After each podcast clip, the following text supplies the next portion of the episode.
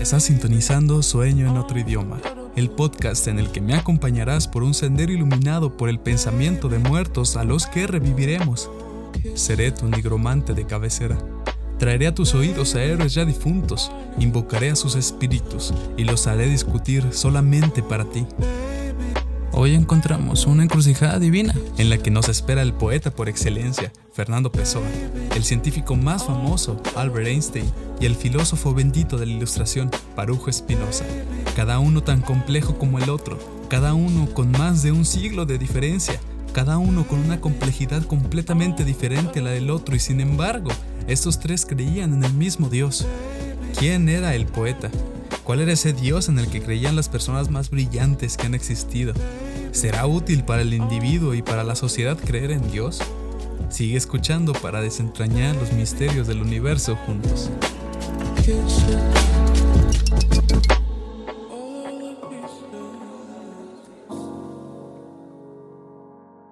Yo no creo en Dios. No creo en Dios porque nunca lo he visto. Si Él quisiera que yo creyera en Él, seguro que vendría a hablar conmigo y entraría por mi puerta diciéndome, aquí estoy. Así Fernando Pessoa empieza el poema en el que en 1914 manifiesta creer en un Dios, negando inicialmente su existencia. Un viejo amigo me dijo que no hay mejor forma para hablar de Pessoa que dejarle hablar. Explicar su literatura es un insulto a su memoria cuando su presencia está ahí, en el texto. Pido disculpas por la falta y habrá otra cita para leer únicamente su poesía. Fernando Pessoa no fue nadie, según sus palabras, y su contexto lo afirmó, ya que pasó desapercibido mientras vivió. Nadie habría creído que en su mente habitaban, según dicen, 150 personalidades. Cada personalidad era poeta y cada poeta una historia diferente. Nadie habría adivinado que en la habitación de un pobre alcohólico muerto a la temprana edad de 47 años se encontraba un baúl lleno de papeles, aproximadamente 27.000 páginas, una enorme biblioteca que contiene el pensamiento, la filosofía, los diálogos, los diarios, la muerte y la poesía, no de Pessoa, sino de aquellos que habitaron dentro de él. Es, sin lugar a dudas, un caso único en la literatura universal. Y tú me dirás, esto es muy interesante, pero ¿en qué Dios cree Pessoa? Pues Pessoa no lo sé. Él solo publicó un libro y no me parece interesante en particular. Pero el maestro Alberto Caeiro, una de las personalidades más prolíficas de Pessoa, poeta y pastor de ovejas, sí que creía en Dios. En su poema, No creo en Dios, a pesar de que parte con un contundente título, afirma la existencia de un Dios que está en todos lados, en las flores, los árboles, los montes, el sol, e incluso dentro de sí mismo. Pero Caeiro se niega una y otra vez a llamarle Dios. Según su poesía, si Dios se le aparece como flores, como árboles, como montes y como sol, es porque quiere ser llamado montes, árboles, sol y flores. Bajo este análisis, Dios no quiere ser llamado Dios. ¿Y acaso podríamos retar este razonamiento? ¿Qué más sabemos nosotros de Dios que Dios de sí mismo? Recordemos que alguien preguntó a Bernard Shaw si creía que Dios había escrito la Biblia. Él respondió, Creo que el Espíritu Santo no solo ha escrito la Biblia, sino todos los libros. Es un tanto cruel decir que el Espíritu Santo escribió los libros de Coelho, pero Borges decía que todos los libros merecen ser leídos. Y yo le creo. Esto es, no lo sé, creo yo, lo que Pessoa quería decir cuando se negó a nombrar a Dios. Y esto es lo que los judíos y Milton querían decir cuando se referían al Espíritu Santo, cuyo templo es el recto y puro corazón que llevas dentro. Es también lo que los musulmanes dicen del Corán no lo consideran una obra de Dios, sino un atributo de Dios, y como atributo de Él se encuentra en nosotros. ¿Y qué decir del taoísmo que describe al mismo Tao como la totalidad absoluta ya dada? El todo, el Tao, está presente por doquier, el todo en cada una de las partes, el infinito en cada uno de los finitos, el absoluto en cada uno de los relativos. Y así es como el poema del pastor tiene la capacidad de comunicarse con las almas de otras personas, y gracias a él nos es posible asimilar la idea más elevada de Dios que tanto cristianos como musulmanes, judíos, helenistas, budistas y taoístas concibieron. Caeiro recopiló y estudió fielmente a Dios. Analizar a Pessoa plantea un problema. Nosotros podemos hablar de Kant, podemos hablar de Foucault. Yo te puedo transmitir el pensamiento de cada filósofo que haya parido la Tierra cada uno de ellos tiene elaboraciones teóricas que me permitirán organizar lo que ellos ya organizaron antes. Con Pessoa es muy complicado.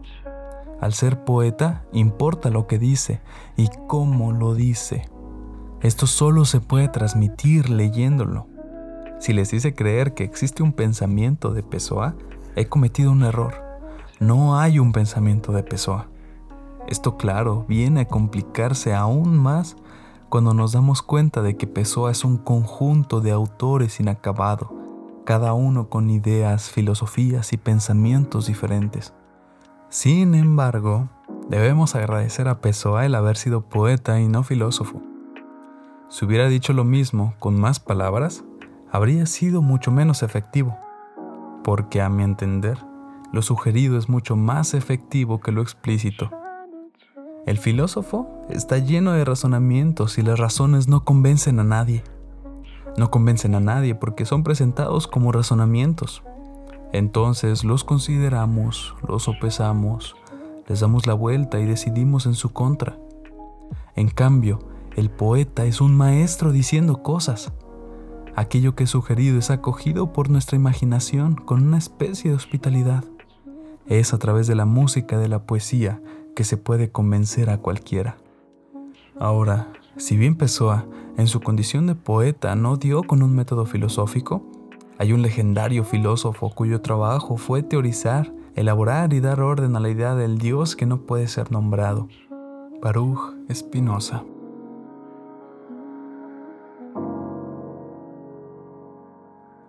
Hace 500 años, Baruch Spinoza, un limpiador de lentes en Holanda, inauguró una tradición filosófica que sigue vigente. De una u otra forma, casi todos los pensadores modernos miran el mundo con la mente de Spinoza. Nació en 1632, en el seno de una familia judía holandesa. Sus padres eran refugiados portugueses, como muchos otros. En aquel entonces, inquisiciones violentas habían empujado a miles de personas a refugiarse en Ámsterdam. Los judíos en Holanda vivían temiendo ser perseguidos y asesinados, aun cuando habían encontrado una patria segura que los aceptó. Quizás por esta razón Spinoza fue excomulgado y maldecido por su propia comunidad a los 24 años, cuando comenzó a hablar públicamente sobre una nueva visión de Dios. El Dios de Spinoza eran las leyes físicas del universo, su texto sagrado, el libro de la naturaleza, y su lenguaje, las matemáticas. A mí me parece que la excomunión le sirvió como incentivo para radicalizar sus ideas y eventualmente escribir seis polémicos libros en los que despojó a la Biblia de religiosidad, de metafísica, de fe. En resumidas cuentas, hace una lectura humanista de la Biblia Convirtió la Sagrada Escritura en un libro de ética. Probó que si uno le quita toda la parafernalia proto-religiosa, queda un libro que habla del amor a la verdad, que es equivalente al amor a Dios, un libro que habla del amor al prójimo. Esto queda demostrado en su obra más famosa, Ética demostrada según el orden geométrico. Spinoza confía ciegamente en el poder de la razón. Él reemplaza el teocentrismo de su época para concebir un antropocentrismo. Cree que la matemática es la manera más efectiva para conocer a Dios, ya que ella acerca al individuo a la verdad natural. Dios es todo para Spinoza. Fuera de Él no hay nada. Él es causa de sí mismo y aunque Dios difiera de las cosas, pues Él fue primero que todo, es causa de las mismas. Dios, para Spinoza, se manifiesta y se presenta en el potencial que impulsa toda reacción en el universo. En su libro afirma, las cosas particulares, como tú y como yo, no son nada sino parte de los atributos de Dios. por las cuales Él se expresa infinitamente en sus infinitos modos a través de sus infinitos atributos. Una sola sustancia, una sola unidad, Dios. Para entender al Dios de Baruch Espinosa, podríamos decir que el concepto de Dios es un principio unificador que está en todas partes. Y la clave es esa. Si está en todas partes, está en mí. Si está en mí, no me hizo, soy. Si soy, entonces tú también. Si tú eres y todos somos, entonces yo soy tú, pero en esta vida, con este cuerpo, recuerdos e ideologías. Y tú eres yo, pero en ese cuerpo, con tus ideas y anhelos. En este momento, estás hablando a través de mi voz. En este momento, estoy escuchando a través de tu cuerpo. Yo soy tú y tú eres yo.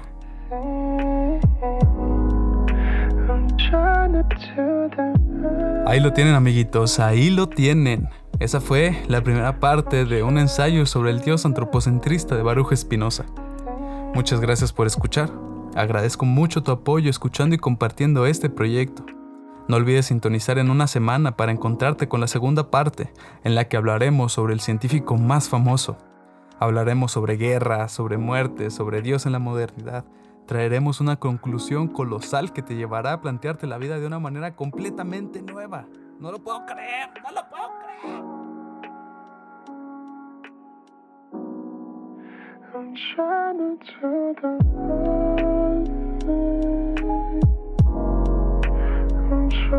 to